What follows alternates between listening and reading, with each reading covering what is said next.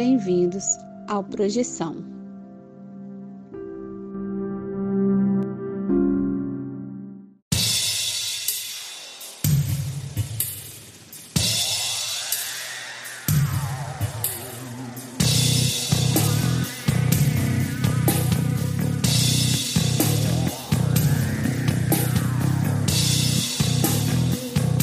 Você está escutando Projeção Podcast, a sua dose semanal de exploração psíquica interna através de sonhos lúcidos e projeções astrais.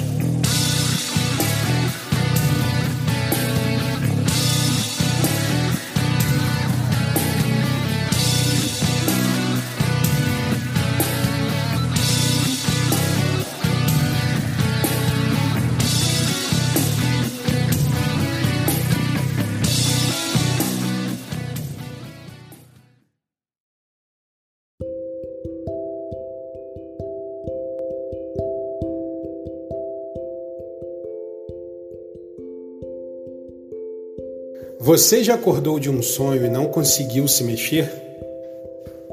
Já teve sonhos lúcidos onde você tinha total consciência de que estava em um sonho? E sonhos premonitórios? Ou a sensação de já ter estado em algum lugar nunca antes visitado? Se você tem uma dessas histórias, mande o seu relato para o Projeção Podcast e a gente pode colocar sua história no ar envie seu áudio pelo WhatsApp para o número mais um 469 964 9336. Lembre-se de dizer o seu nome, cidade e, claro, compartilhar sua experiência. Se você quiser, também podemos manter sua identidade no anonimato. O importante é contar a sua história. Venha conosco desvendar os segredos da mente humana através dos sonhos e assim melhor entender-nos como seres humanos e nossa consciência.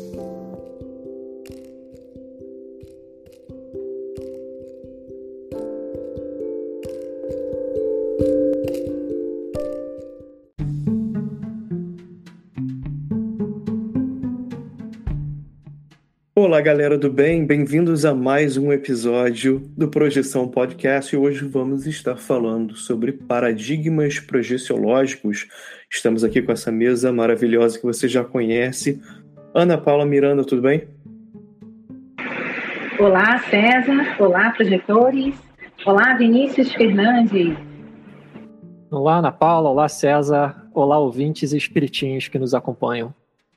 Isso aí, olá Vinícius, Ana Paula, obrigado e você ouvinte que está aqui com a gente.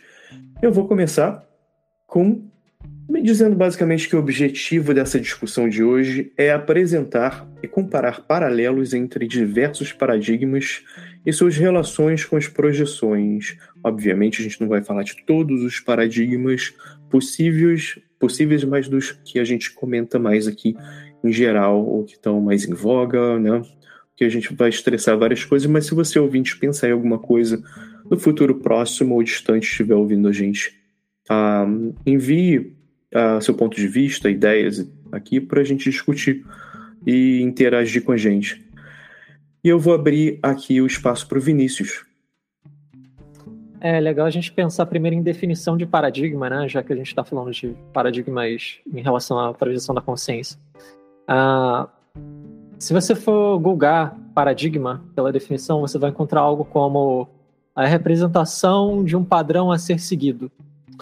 E aí eu me remete imediatamente a um autor muito conhecido no, na área da história e filosofia da ciência, que é o Thomas Kuhn. Né? Ele escreveu um livro muito conhecido chamado A Estrutura das Revoluções Científicas. Ele usa muito o termo paradigma. Então, paradigma para o Thomas Kuhn é o que coordena, o que organiza como uma investigação científica vai ser feita, que tipo de pergunta é válida, como se é, encontra as respostas para essas perguntas. Então, é, digamos assim, o um modelo de mundo, a lente que você usa para perceber a sua realidade. E aí o Thomas Kuhn, o que eu acho muito interessante no livro dele, é como ele pontuou que alguns fenômenos podem ser explicados dentro dos limites de um paradigma, outros fenômenos não. E aí se esses fenômenos realmente não se encaixam no paradigma, é o que ele chama de anomalia. Então, dentro da história da ciência e da história da humanidade, na verdade, antes da ciência moderna, a gente tem revoluções de paradigma, né? mudanças de paradigma, tipo geocentrismo para o heliocentrismo, a biogênese para a biogênese, fixismo para a evolução, uh, e assim por diante, né? Mecânica clássica para mecânica relativística. Então, por aí. Eu vou tomar, pegar carona aqui com o comentário do Vinícius e falar, uh, tentar falar sobre uma, de uma forma bem, bem clara, como o Vinícius falou. Um, existem vários modelos, né? Modelos de, de realidade e a gente vai usar isso como a definição aqui, basicamente, por exemplo, e a gente vai falar e vai repetir sobre religiões em, em, em um momento. Religiões podem ser paradigmas, né, da forma como você vê o mundo, talvez como você se, se veja encaixado nesse mundo, nesse universo, nessa realidade, e, e tem, tem vários, várias formas de serem vistas, né? Então tá. Então tá, religião, religiões, organizações, filosofias, seitas e afins poderíamos organizar esses paradigmas em, em espiritual e científico, né? e talvez até também em paradigmas uh, filosóficos. Entre as religiões, podemos citar algumas, as que discutimos mais aqui no nosso podcast, que são o paradigma da projeciologia, paradigma mágico e místico, ou ocultista barra esotérico, paradigma espírita, né? está aí também ah, bem presente, o católico, cristão protestante, o paradigma do judaísmo, budista, hindu, islâmico, vedanta, das religiões afro-brasileiras, das religiões em geral e até das menores em números de seguidores em geral, as chamadas seitas, né? Lembrando aqui que eu não estou chamando de seitas, tá? A pessoa pode se ver como em sua própria religião. Ah, eu só usei a palavra para exemplificar aqui. No paradigma científico, esse mesmo é um paradigma, né? Porque você vai pensar que ele é outra seita, não é religião. Para a pessoa é religião. Né? É só no seu paradigma que é, que é outra seita. No paradigma científico, poderíamos classificar para fins dessa discussão especificamente os paradigmas que negam a possibilidade das projeções, o que aceita a possibilidade e o que ignora, as ignora por completo, né? Falando aqui das projeções ah, diretamente. Dentro do paradigma científico, nós também poderíamos separar os que focam nos mecanismos biológicos e nos que focam na possibilidade de um fator talvez dimensional. Dentre outros, né? Obviamente. Lembrando que em alguns casos, discutiremos de um ponto de vista científico não oficial. E aí que temos que ter cuidado de entender que esse ponto de vista não é aceito academicamente como científico. Estaríamos, nesse caso, nos referindo à paraciência. Paraciência sendo termo utilizado para se referir aos estudos de ciências que não fazem parte das ciências naturais e que não são pseudociências, ou também a pseudociência em si, né? Temos que ter cuidado aí com uh, um cuidado real, né, verdadeiro aí, para evitar ou entender que utilizamos apenas no campo das suposições e não afirmações sem ter base científica. E aí talvez que possamos utilizar mais o conceito de paradigma filosófico onde os argumentos podem ser criados com base no contexto factual ou também imaginário para conjecturar possibilidades de entender ou resolver uma questão. Se a gente não tem dados né, científicos, não tem como, como gravar certos, certos, uh, certos eventos, então a gente pode conjecturar com o poder da nossa imaginação, que também, também é válido. Vinícius está levantando a mão e faça, faça seu comentário, Vinícius. É, eu não vou me aprofundar tanto, porque assim, é uma das minhas áreas de nerdice, uh, a questão da filosofia da ciência e tal, demarcação de ciência, como você diz que uma coisa é ciência e outra coisa não é. Existem discussões intermináveis a respeito de, desse tópico, é, mas eu diria assim, uh, dentro de paradigmas científicos, você, assim, a, a, melhor dizendo, melhor colocando, a experiência fora do corpo é um fenômeno. Fenômenos são fatos de observação Agora, as implicações que você tira desse fenômeno, por exemplo, a existência de vida após a morte. Aí já é uma implicação que você está tirando a partir do fenômeno. Não necessariamente você vai chegar a essa conclusão. Então, sim, de fato, dentro de correntes científicas, dentro de vertentes científicas, você ignora por completo o fenômeno, você finge que não existe porque ele é constrangedor para o seu paradigma. Em outros, você diz que não, isso não é possível, mesma coisa que ignorar. Em outros, você aceita que o fenômeno existe, mas então você tenta explicar ele de uma outra forma. Então, dentro de um paradigma científico materialista, as pessoas poderiam dizer: não, a experiência fora do corpo é uma coisa que as pessoas vivenciam, é uma experiência, mas é uma experiência puramente subjetiva. Uma experiência interna dentro do seu cérebro, etc. E assim, existem outros tipos de explicação que podem ser dadas é, dentro é, ainda de um paradigma científico. Só é complicado a gente tentar falar de pseudociência porque, assim, não existe. Falar aqui pro ouvinte baixinho, tá? Não conta para ninguém, mas não existe uma diferenciação muito sólida e muito definida do que é pseudociência. Porque, primeiro, você ia excluir tudo que não é ciência natural. Se você falasse de testabilidade e falsibilidade. Segundo, que a teoria da relatividade não era falseável na época que o Einstein propôs. Então era puramente especulativa. E aí hoje já não é. Então, o que é pseudociência, o que é metafísica, amanhã pode não ser. Então é tudo muito complicado. Muito bom, Vinícius. Vou, vou dar um exemplo chulo aqui também, por exemplo, de uh, a gente está discutindo essa questão. Me veio aqui falar sobre uh, para, para a ciência, né?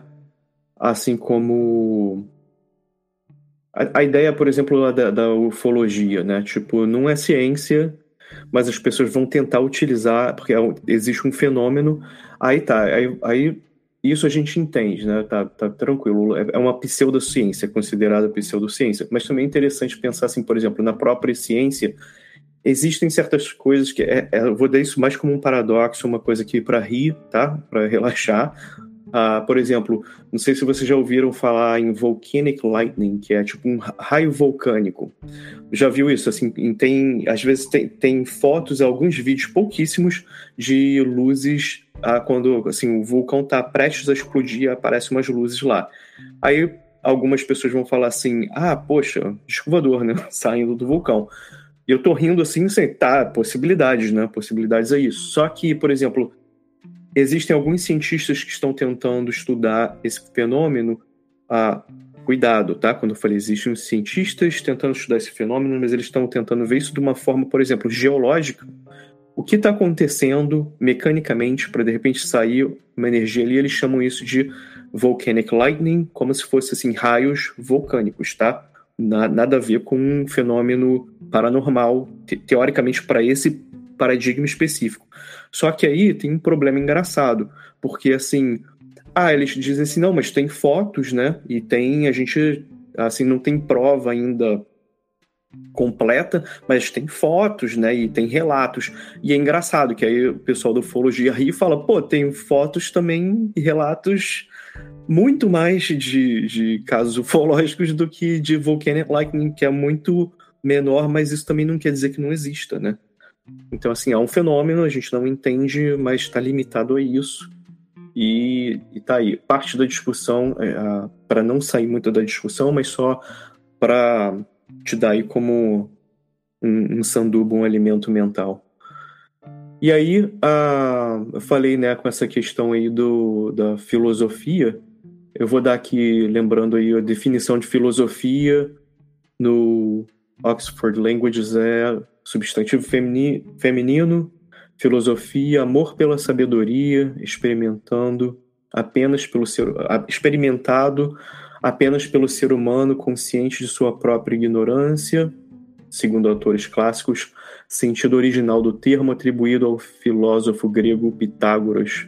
Filosofia ah, no platonismo, a investigação da dimensão essencial e ontológica do mundo real, ultrapassando a opinião irrefletida do senso comum que se mantém cativa na realidade empírica e das aparências sensíveis. Aí a gente está, gostaria de trazer aqui o exemplo dos biofótons, né? Tava aí essa semana discutindo com a Ana Paula, a gente comentou aqui rapidamente antes da gravação, queimando pauta, como o Vinícius falou. E foi uma questão aqui de que a gente estava fazendo. Ah, a gente viu muito essa semana aí ah, nos meios ah, espirituais, né, na, nas mídias sociais espirituais, pessoal repostando muito isso, assim, ah, os, esse título assim, cientistas descobriram em, uh, fótons no cérebro, né, biofótons no cérebro, sugerindo que nossa consciência é ligada diretamente à luz. Olha aí, galera, bom senso, hein? Bom senso. Primeiro que os cientistas estava sendo postado como se fosse uma questão nova, só para você ficar sabendo se não sabe. Primeiro que isso não é uma questão nova, uh, isso já está aí há algum tempo. E outra que os cientistas descobriram, Vinícius falou muito bem, cientistas descobrem coisas, mas isso também não quer dizer, isso não te dá a cuidado com como a mídia vai tentar trazer a tua atenção para ler um, um, algum artigo. Primeiro que aquele artigo que está escrito, de repente foi postado na internet, provavelmente não é científico, então vá procurar saber. Quando a gente for dar uma olhadinha, você vai ler. E assim, a, os biofótons foram encontrados no cérebro, sim, a, mas isso quer dizer que é uma questão de comunicação, como as sinapses nervosas no seu cérebro se comunicam, assim como a, comunicações químicas e também, também elétricas. E, por, e ninguém está falando assim, postando, olha, meu Deus, a, né, nos meios espirituais. A gente não está vendo posts como, olha só, os, nossa consciência é ligada diretamente à eletricidade ou à química, né? E tipo assim, sim, tudo isso, né? Assim como o nosso cérebro também tem muito mais água do que a esses fótons e, e, e, também química e eletricidade, assim como carbono e várias outras coisas. Então, fique ligado, né? Bom senso é igual a questão do quântico, que é muito utilizada ainda. Cuidado com isso, vai entender o que é quântico para não falar besteira. E outro também no passado, né, tem muito isso sobre as pessoas tentarem utilizar também aquilo, né? A gente aprende alguma coisa nova, tenta entender e de repente realmente tem relação, mas cuidado. No, no passado e no passado talvez não, a gente usa muito ainda. Eu mesmo tento evitar a palavra evolução, né? Porque a gente fala, é uma palavra fácil, a gente tem outras palavras, a gente pode, palavras que poderiam ser utilizadas, a gente acaba utilizando porque é fácil de comunicar, a pessoa entende a ideia básica do que evolução quer dizer, mas também fica meio furado, né? Assim como no passado foi utilizado magnetismo, eletricidade ou éter, né, para discutir questões espirituais. Então, fica aí a dica. Eu sei que a Ana Paula tem comentários para fazer sobre isso. É, se você for ler lá no Projeciologia, tem um capítulo chamado Novo Paradigma.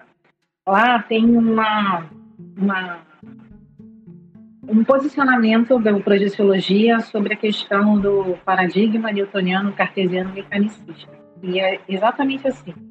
O paradigma newtoniano cartesiano mecanicista vem conservando os cientistas em uma profunda e sistemática ignorância do parapsiquismo, da interdimensionalidade da consciência intrafísica ou da conscienciologia, suas realidades, seus princípios e suas leis. É, Valdo Vieira realmente estava um pouco indignado com a questão da ciência não levar em consideração parapsiquismo e fenômenos, mas o Vinícius já explicou aí anteriormente como que é, é, funciona é, esse tipo de pesquisa. E talvez hoje em dia a gente não tenha como, né, filmar o espiritinho saindo do corpo para comprovar é, isso que a gente conversa aqui, Porém, as experiências de, de, cada um na conversa sobre os relatos que a gente recebe, né, e essa troca de informações mostra que existe um denominador comum entre os fenômenos e as experiências e que talvez em um outro momento na humanidade a gente consiga estudar e trazer de uma forma científica os estudos desses fenômenos. Hoje em dia eu não vejo possível, mas eu vejo esse posicionamento do Valdo Vieira bem assim ah, agressivo até com a comunidade científica. Por quê? Porque dentro da conscienciologia você leva em consideração o paradigma consciencial, porém você escreve um artigo com referências justamente dentro do sistema da organização dos padrões ditadas pelo paradigma newtoniano cartesiano mecanicista. Então, eu vejo um paradoxo aí, você rechaçar uma coisa que você utiliza, ainda assim, para pesquisar algo que não é reconhecido pela ciência. Muito obrigado, Ana Paula. Boa colocação. Eu vou seguir aqui falando sobre paralelos e estrutura básica. Eu ia comentar sobre conceito de espírito, alma e ego, né? Dependendo do seu paradigma, isso tudo é a mesma coisa. Né? Talvez a, na psicologia a gente chame a, a, mente né, de ego e é o que você é, ou talvez a, em religiões a gente vai pensar como alma ou espírito sendo a mesma coisa e o ego também. Se você sai, né, talvez no espiritismo você ia fazer uma confusão aqui, ia falar da projeciologia, dessomando, uh, né? Você talvez após após a, após vida seu ego continua e você chama de alma, espírito, a mesma coisa. Em alguns outros paradigmas essas coisas vão ser dif diferentes, né? Em alguns outros tipos de pensamento, o, o espírito talvez seja o todo e a sua a sua alma, sim, é você e o ego seja uma coisa só da sua personalidade, não, não, esteja aos pés do que o, o seu espírito é, né? Ou, ou que a sua alma é. Então, tipo, essa, essas questões são complexas exatamente pela existência dos paradigmas. Senão seria, né? Senão a gente ia ter uma palavra só. Então fica aí para quem ainda não explorou essas ideias, fica aí. Você talvez ouvinte tenha umas outras diferentes para compartilhar com a gente. E vou abrir aqui o espaço para o Vinícius. Pô, César, é legal porque essa, essa ideia assim, de alma eterna é, tem discordância e discórdia nisso, até entre tradições contemplativas que experimentam estados extremamente profundos de consciência. Né? Então, por exemplo, entre hinduísmo, ou vamos afunilar um pouco mais, Vedanta, mas hinduísmo no geral, Vedanta em específico, e budismo. Tem visões extremamente opostas, ainda assim parece que eles estão explorando a mesma topografia, o mesmo tipo de experiência, o mesmo tipo de fenômeno. Só que na hora de interpretar, é, a interpretação é diferente, né? Então a ideia, do, a ideia védica é de que você, na verdade, é o Atman. Atman é a palavra em sânscrito para alma, mas dentro desse sistema de pensamento é algo totalmente transcendente, além da personalidade, além da mente ordinária, além das emoções, além de, de, dos fenômenos, né? Então seria um a sua consciência transcendente, permanente, eterna, fora da manifestação material, fora de qualquer tipo de manifestação. Enquanto que um conceito fundamental do budismo é anatta, ou anatman, quer dizer, em sânscrito ou em pali, não atman, ou seja, nega a existência de uma alma permanente, transcendente, fora Ainda assim, ambos falam de renascimento, ambos falam de continuidade da consciência. Só que um pensa em um eu eterno, permanente, transcendente, e a visão budista é de que é parecida com a do Heráclito, né, da filósofo grego pré-socrático, né, de que a gente existe é, em fluxo. Então tá tudo em fluxo, tudo é transformação, né, não é eterno fora. Mas é um fluxo constante. Mas é engraçado pensar como uma visão que nega a existência da alma eterna também pensa em continuidade da consciência. É interessante você trouxe isso, Vinícius, que me fez pensar sobre. Uh, até no budismo mesmo, tem muito a ideia de multiverso, né? Então é, é interessante que até, até, aquele ponto me faz pensar. Aquele, os multiversos seriam possibilidades diferentes, é, é divisão da sua alma e elas se tornam uma coisa por si só? Ou seriam.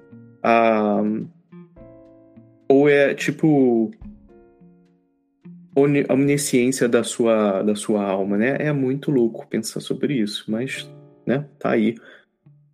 Tá aí também até a questão da projeção, né? Se eu me projeto para outro lugar, isso isso são tipo divisões de mim mesmo, porque até os seus corpos, né, diferentes, seus corpos sutis. E aí, são são possibilidades diferentes ou são eles estão têm são sencientes por si sós e são independentes ou são só a omnisciência da sua existência, né? Nesse caso, voltando àquele conceito de você ser parte do todo e o espírito ser apenas a você se conectando com essas partes diferentes, até a, né, a gente está aqui tendo essa conversa, você Vinícius, você Ana Paula, você ouvinte, nós todos somos só uh, partes diferentes de nós mesmos, né? Se somos parte do todo. Será que tem um eu que sai do corpo ou será que a gente está em todo lugar o tempo todo e você só acessa algumas coisas em é. momentos diferentes? Até a nossa própria existência como pessoas diferentes é só parte disso, né? Então, possibilidade. Possibilidade. Então, olha a filosofia aí, para quem queria ver um exemplo acontecendo aqui. Então, eu falar um pouquinho sobre vida após a morte, né, como paradigma. E esse paradigma existe em religiões diferentes, obviamente. Né? Aqui a gente vê muito no espiritismo no Brasil uh, e no budismo também, né? E é interessante porque até uh, no cristianismo, na verdade, na verdade, assim não, não é aceito pelas igrejas em geral, mas a pessoa gosta, né, da ideia da, da vida após a morte e aceita, é bem aceito. E assim, é, um, é uma é um conceito muito antigo que está mencionado na Bíblia e Cristo não nega. E Cristo era o cara que, quando os seguidores deles, dele falavam alguma coisa, ele virava e falava, ele facilmente discutia né, e, e, e elucidava rapidamente a questão. E quando é uh, levantada essa questão, Cristo não nega, ele fala sobre outra coisa e fica lá. Então, tipo assim, no paradigma, assim, se você leva a Bíblia ao pé da letra, é até interessante ver por esse ponto de vista, né? Tá lá, tá lá, você não pode negar. Mas uh, fica a dica aí, isso sim, nesse paradigma que você leva a Bíblia, a Bíblia ao pé da letra, tá? Porque também existe o paradigma aqui que não, talvez não seja o caso e é só um livro muito bom e importante que te ensina por parábolas. Ana Paula Miranda. É, dentro do, do, catolicismo tem a questão desse tipo de manifestação ser vista como Espírito Santo, como a manifestação do Espírito Santo para trazer algum tipo de informação, e aí pode vir em forma de anjo, de santo, de espírito, de alguém que já morreu, Aí eu vejo que essa explicação que eu já tive, inclusive, de alguns católicos sobre esse tipo de fenômeno. Pô, muito bom. E eu sei que você também tinha alguns outros comentários para fazer sobre, sobre vida após a morte, Ana Paula, se você quiser continuar. É, como a gente está falando aqui de paradigmas, no paradigma da conscienciologia, que eu vejo que seria uma abordagem nova, né, dentro disso que a gente está fazendo, que a maioria já é bem antiga, né? Mas a Conscienciologia, ela fala que a vida após a morte, ela passa a ser uma certeza para a consciência a partir das autoexperimentações técnicas projeciológicas sistematizadas num processo de autopesquisa. Então, você está lá pesquisando, eu consigo sair do corpo ou não? Faz lá a sua programação, né? E tem o seu diário projetivo Quantas vezes você experimenta isso? Então, ela trata o fenômeno projeciológico como autopersuasivo para a realidade da continuidade da vida após a morte ou após a dessoma. Então, você saiu do corpo, viu seu corpo físico, entendeu que você está ali e aqui ao mesmo tempo, a vivência prática desse tipo de fenômeno ela é autopersuasiva para aquela pessoa que teve aquela experiência. Ela fala: tá bom, então se eu sair do corpo, se aquele corpo ali termina, a partir da morte eu fico só para cá, interrogação. Mas isso passa a ser uma certeza para a pessoa que vivencia isso de uma forma sistematizada, a partir dessas técnicas da conscienciologia. Então, eles falam que o fenômeno ele é autopersuasivo e foca sempre na autopesquisa, né? Não é para é, persuadir ninguém da sua experiência, mas eu saí do corpo. Não, olha, não acredita no que eu estou falando. Vai lá, pega uma técnica, experimenta, escreve o seu diário projetivo, né? Programa a sua intenção do que, que você quer aprender projetando, né? Para que, que você vai utilizar uma técnica projetiva e ver o que, que acontece a partir daí, se isso muda alguma coisa para você. Porque é, existem parapsíquicos que já tiveram ah, uma experiência fora do corpo e nunca mais quiseram ter isso porque não gostaram, não não associou essa relação como uma outra forma de você ver a sua própria realidade. E já outras pessoas que tiveram esse tipo de experiência falam assim: não, peraí, se não tem fim, eu tenho que fazer alguma outra coisa e muda às vezes o comportamento de vida a partir de uma experiência dessa. Então, na conscienciologia, deixando bem claro que do paradigma da conscienciologia é visto dessa forma, como a vida após a morte, você tem a certeza a partir das experimentações, que você entende que não tem fim a consciência e a questão das vivências. Ah, Aí, certamente.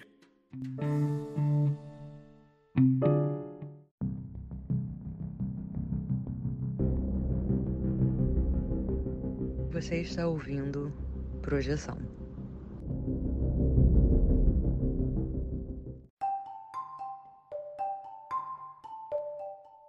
Eu ia falar sobre isso, que é, que é engraçado, né?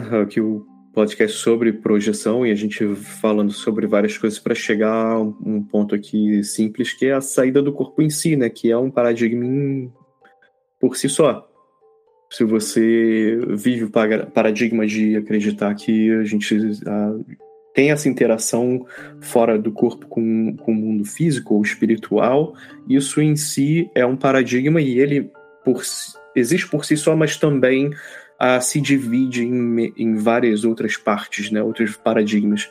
Até como, por exemplo, você pode pensar, ah, eu tô saindo do corpo físico, ou a gente já discutiu sobre se você está, na verdade, recebendo, captando as informações à distância e você está só interpretando essas informações, né? Todas essas, não só como possibilidades, mas como possibilidade de paradigmas por si só.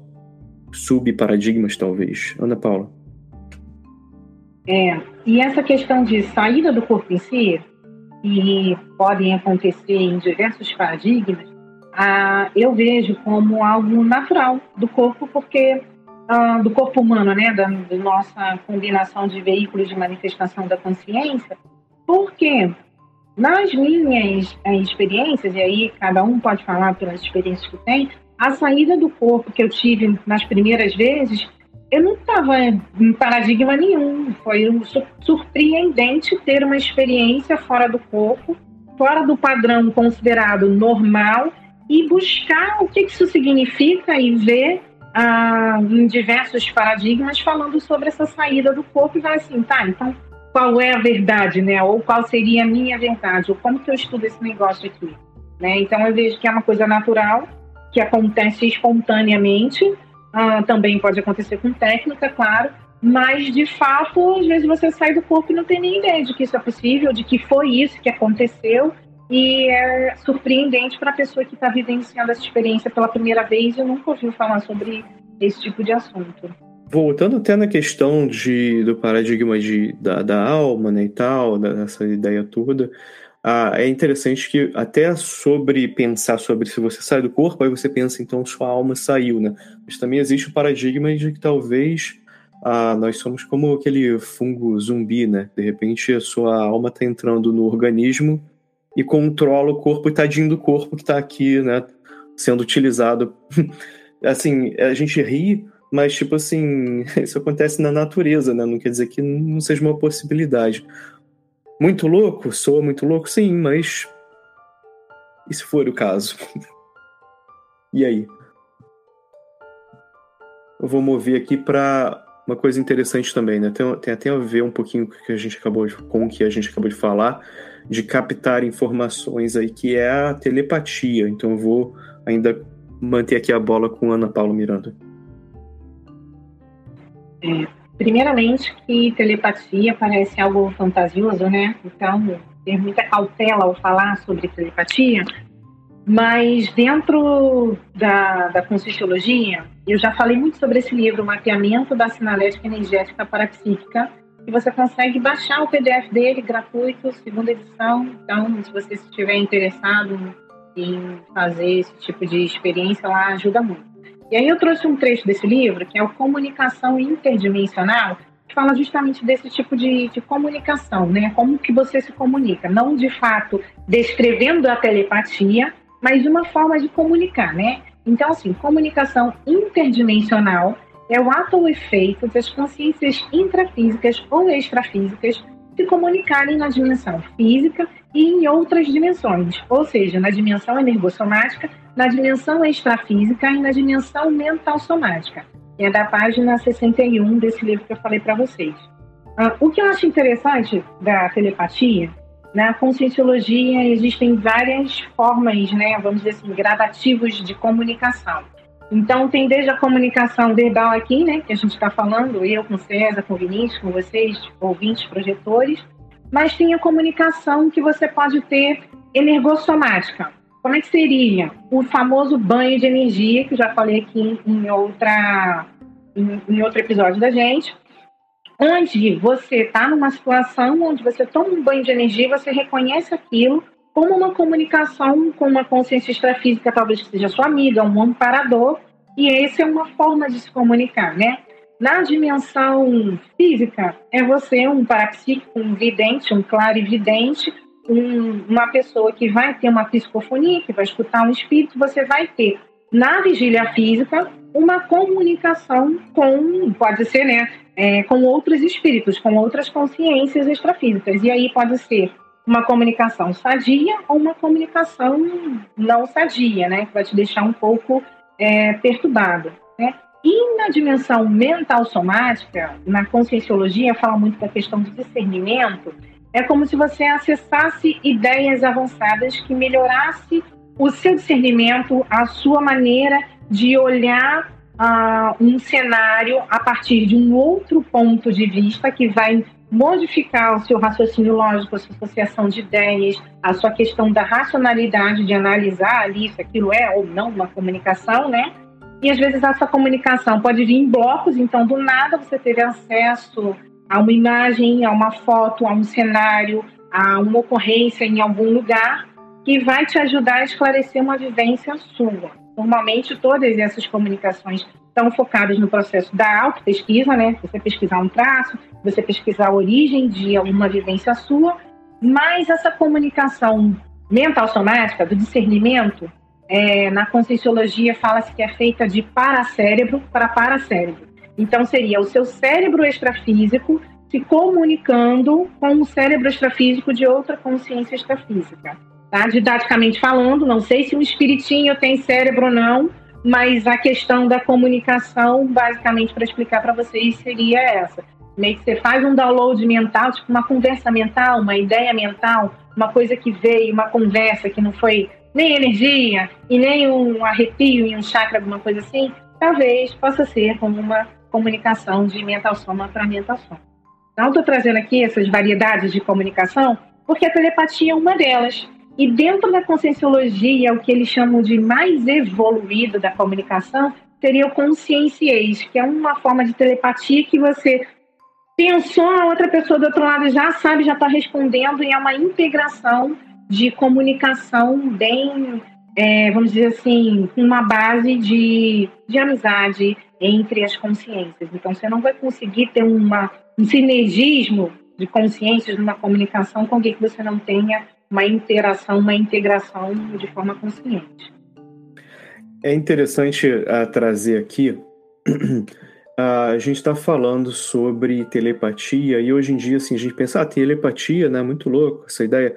É, acho que sempre, sempre foi assim, mas lembrando que a ciência já ah, levou a telepatia a sério no passado, ah, principalmente na psicologia, já foi muito utilizado no passado como a questão de um, mecanismo de sobrevivência, né? Aquela questão, acho que foi o Jung, eu acho que já escreveu, escreveu, já escreveu, escreveu muito tempo atrás sobre isso.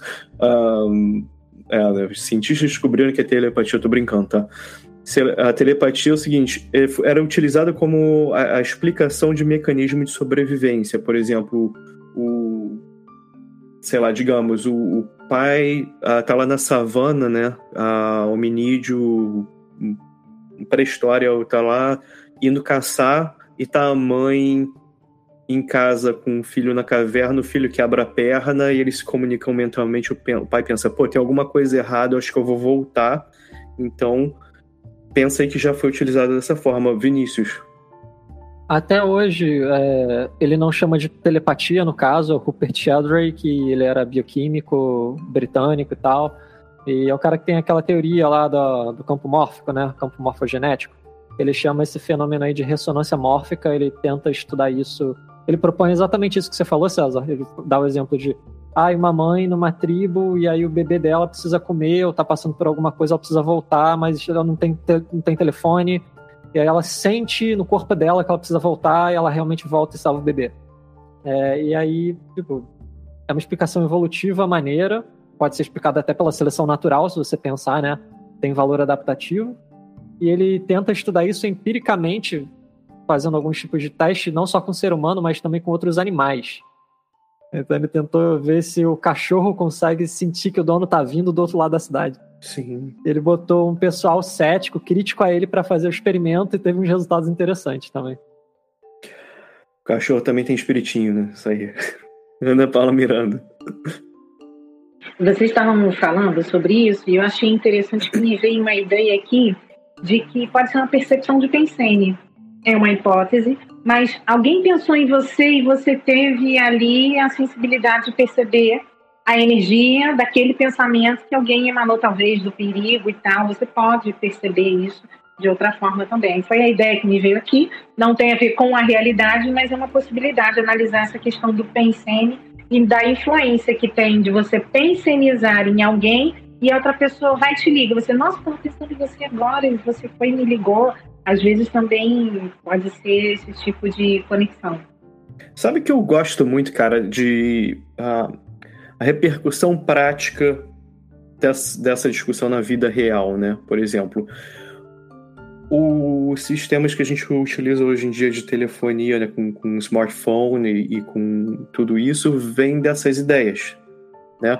Antes disso tudo existir, alguém teve que pensar uh, em como Uh, cara, isso é muito louco. Aí a gente entra em um outro uh, buraco aqui de, de coelho, né?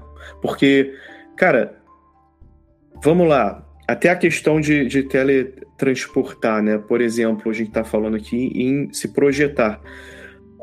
Uma.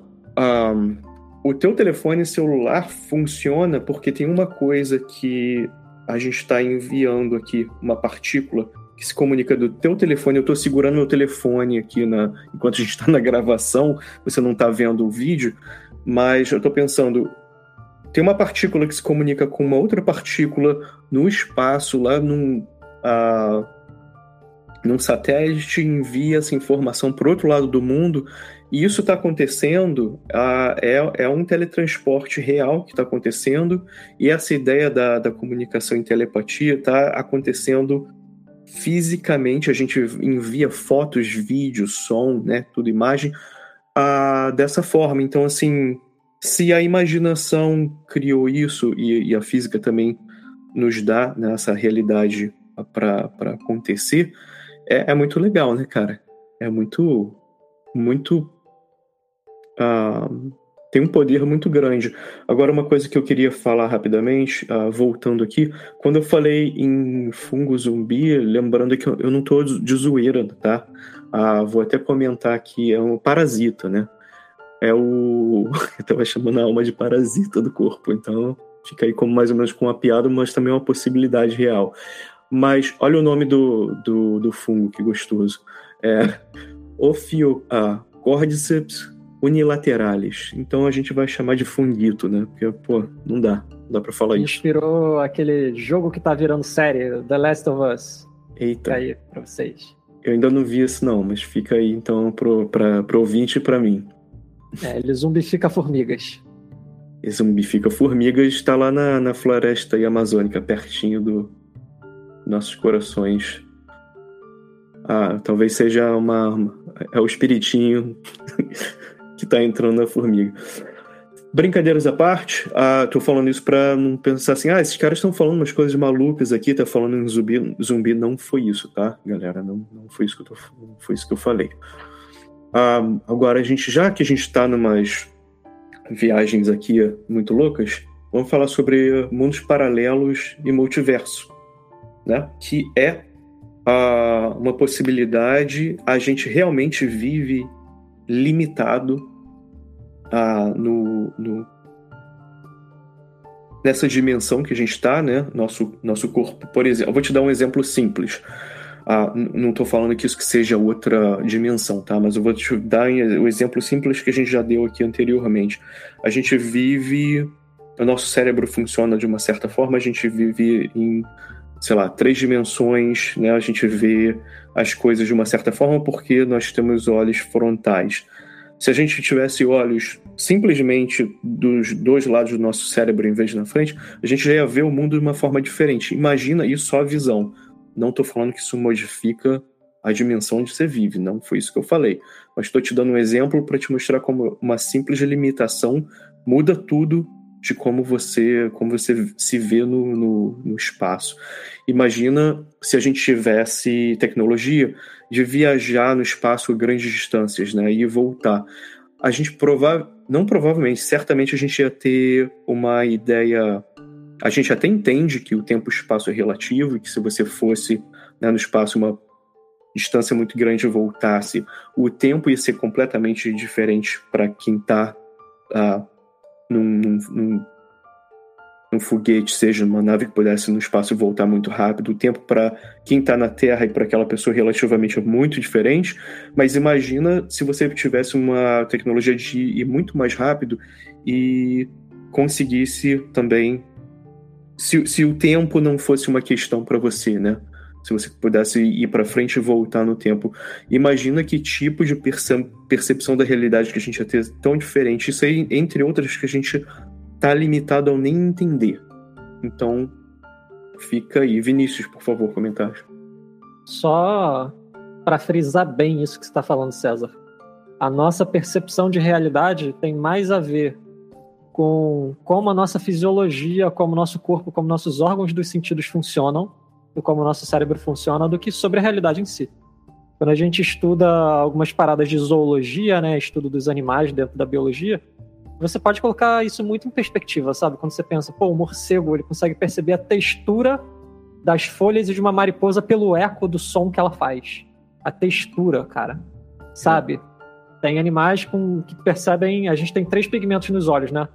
Eu ouvi falar de uma professora de artes que é tetracromata, ela tem quatro pigmentos nos olhos, então ela é. vê cores que ninguém vê. E tem animais que têm sete pigmentos. E assim percebem radiações que a gente não tem nem condição de perceber. Então, assim, a nossa percepção de mundo não é o mundo, né? A nossa construção de mundo. Pra gente navegar nele com algum sucesso. Cara, muito obrigado por trazer isso, porque também é isso, né? Tem a ver com paradigma. Se a gente já tem a dificuldade de entender o ponto de vista de outra religião, por exemplo, como paradigma, imagina isso, o ser humano que. Uh, cara, um exemplo muito simples, vou te falar. Uh, eu, geneticamente, sou uma das pessoas que consegue sentir cheiro de barata, né? A barata, ela tem cheiro. Só que, assim, nem todo mundo consegue sentir esse cheiro. Não quer dizer que, assim, muita gente fala, você tá louco, você tá inventando isso, mas, assim, é real, cara mas, por exemplo, é outra pessoa que viu outras cores, para mim já fica impossível, né? De eu conseguir compreender. Eu posso tentar imaginar, mas assim, a gente não, eu não consigo ver isso, né? Facilmente. Então, lembrando que é, tem pessoas com outras habilidades simples que só aquela diferençazinha simples, banal, já modifica muito em como você vê ou se vê nessa realidade, né? Então acho que já está numa hora boa aqui de a, mover um pouquinho adiante, a não ser que tenha algum outro tipo de comentário, e a gente vai falar sobre alguns paradigmas ah, e suas relações com as projeções. Mas antes a gente vai comentar aqui sobre, eu vou antes falar sobre consciência e energia e vou passar para Ana Paula Miranda é, explicar o paradigma da conscienciologia, né? Que eu acho que é interessante e que existem paralelos até de ah, já conversei com o Vinícius que parecem ser semelhantes, mas explicar aqui para o projetor, para o ouvinte, como é que funciona na conscienciologia o paradigma, né? Então, na conscienciologia, a proposta do novo paradigma consciencial é de que no universo só existem duas energias, duas realidades: a consciência e a energia. Tendo a consciência, aquilo que a gente chama de alma, de espírito, self, psicossoma, corpo emocional, corpo astral, e a energia, ela é organizada de duas formas, como energia imanente e energia consciencial. Sendo energia imanente, a energia primária, essencial, impessoal, sendo energia imanente, a energia primária, essencial, a energia impessoal, como geoenergias, que é a energia da Terra, hidroenergias, energia das águas, aeroenergias, energia dos ventos, fitoenergias, a energia das plantas, cosmoenergia, a energia do cosmos, e zooenergia, a energia dos animais, tá? E as energias conscienciais, que na conscienciologia fala SC, é conhecida como a força anímica ou magnetismo pessoal, também chamado de bioenergia, né? A sua própria energia. E a maior diferença entre a energia consciencial e a energia imanente é que as bioenergias elas podem ser mobilizadas e qualificadas pela consciência. Então, quando a gente faz um estado vibracional para mobilizar nossas melhores energias, a gente está qualificando as nossas energias. E as energias imanentes não. A gente pode absorver energia, exteriorizar a energia imanente, mas a gente não pode modificar esse tipo de energia. Ana Paula, ia ah, rapidamente aqui perguntar, porque você mencionou aí, ah, falou sobre selfie. O que seria ah, o conceito de selfie? É um parte do neologismo, é, né? É, exatamente, seria você mesmo. É, são sinônimos, né? Você legal. mesmo, seu ego, selfie, é um sinônimo. Legal, legal. Só para ficar claro aí, porque me chamou a atenção e eu não queria também para você ouvinte para não passar de repente despercebido. Obrigado, Ana Paula. E a gente pode também mover para falar sobre alguns paradigmas e suas relações, como eu mencionei anteriormente, com as projeções né, em si. E essa aqui é, um, aqui é um pouquinho mais pesado, né? Essa parte da conversa que a gente vai falar um exemplo aí, por exemplo, questão da Inquisição Católica, né? No passado. Ah, que é muito triste, né? Você vai pensar, imagina, hoje em dia a gente uh, tem um pouquinho mais de liberdade, assim, talvez não total, mas uh, né, ainda tem, existem tabus e, e existe ainda uh, violência e ignorância nesse mundo, né? Mas a questão de inquisição, perseguições, uh, religiosas né, no passado, se você falasse sobre esse tipo de coisa, você ia acabar na fogueira, lá no entretenimento no, no passado, né? Infelizmente, uh, do, do povo, ver as pessoas sendo queimadas ou enforcadas em público, né? Coisa horrível de se pensar.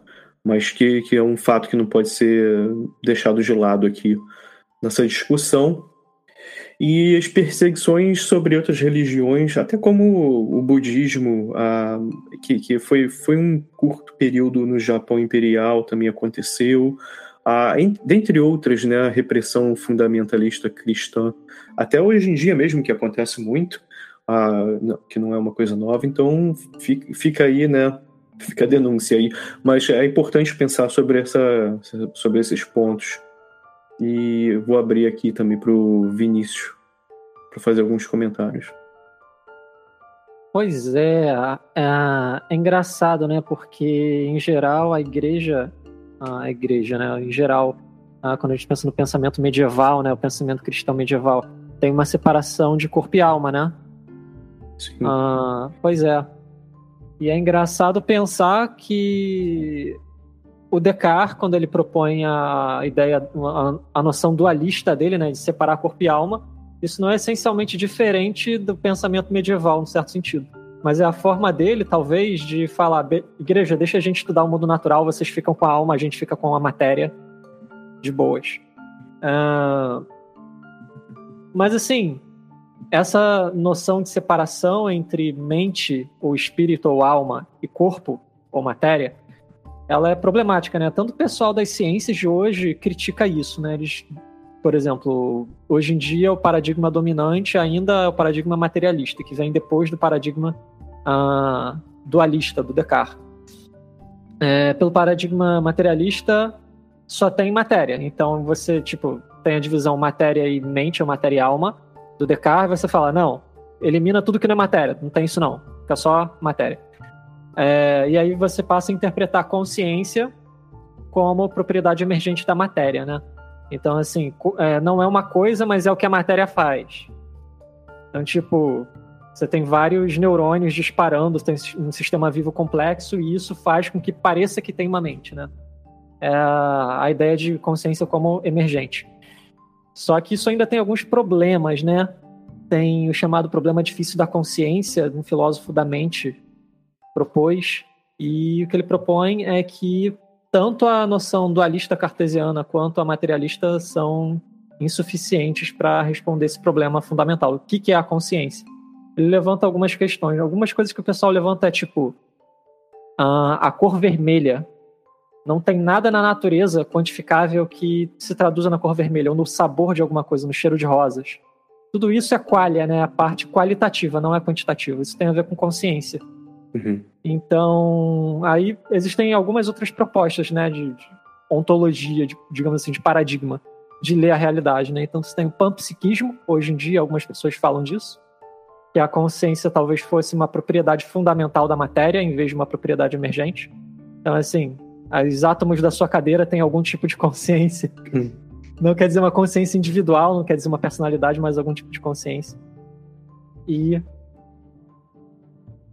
e também há algumas posturas idealistas, né, que dizem que a consciência ela é fundamental, ela é mais fundamental do que a matéria. E aí, por essas visões, você conseguiria aceitar a existência da experiência fora do corpo, talvez. Pela visão materialista, seria uma grande alucinação, né? Ah, não, certamente. E isso também traz algumas outras discussões, né? Até a, a separação de corpo e alma já é engraçado, porque para mim, assim, já isso por si só já é uma projeção da sua existência, né? A questão da, do corpo e alma, do serem coisas inseparáveis. E, e tem, tem mais pano, isso dá para mais pano para manga aqui, mas eu vou ah, mover aqui já para as considerações finais e vou trazer aqui o continuar com o Vinícius para fazer suas próprias considerações finais, por favor.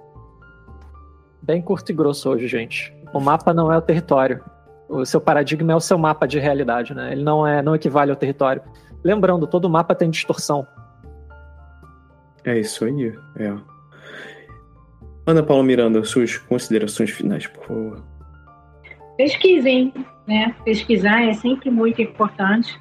Duvidar de tudo e analisar. Alguém te disse alguma coisa, você lê uma matéria com uma chamada interessante, vai pesquisar vai ver a origem daquilo, o que, que originou aquela matéria, busca um artigo científico, tente se uh, esclarecer sobre aquele assunto para não sair repetindo igual um papagaio, às vezes, coisas que não tem muita certeza ou afinidade científica só porque está lá dizendo no título que cientistas descobriram ou cientistas chegaram a uma conclusão, né? Pesquise por você mesmo, princípio da dispensa. É isso aí. Eu, a minha, minha desculpa. É isso aí. A minha consideração final aqui hoje é tá em, em linha com o que vocês dois falaram. Lembre-se que às vezes seu paradigma não é o melhor, não é melhor do que o paradigma alheio, né? Melhor do que o seu amiguinho. É apenas o seu paradigma, mas também lembrando que é sempre bom verificar e comparar com o empirismo, também é uma boa, né?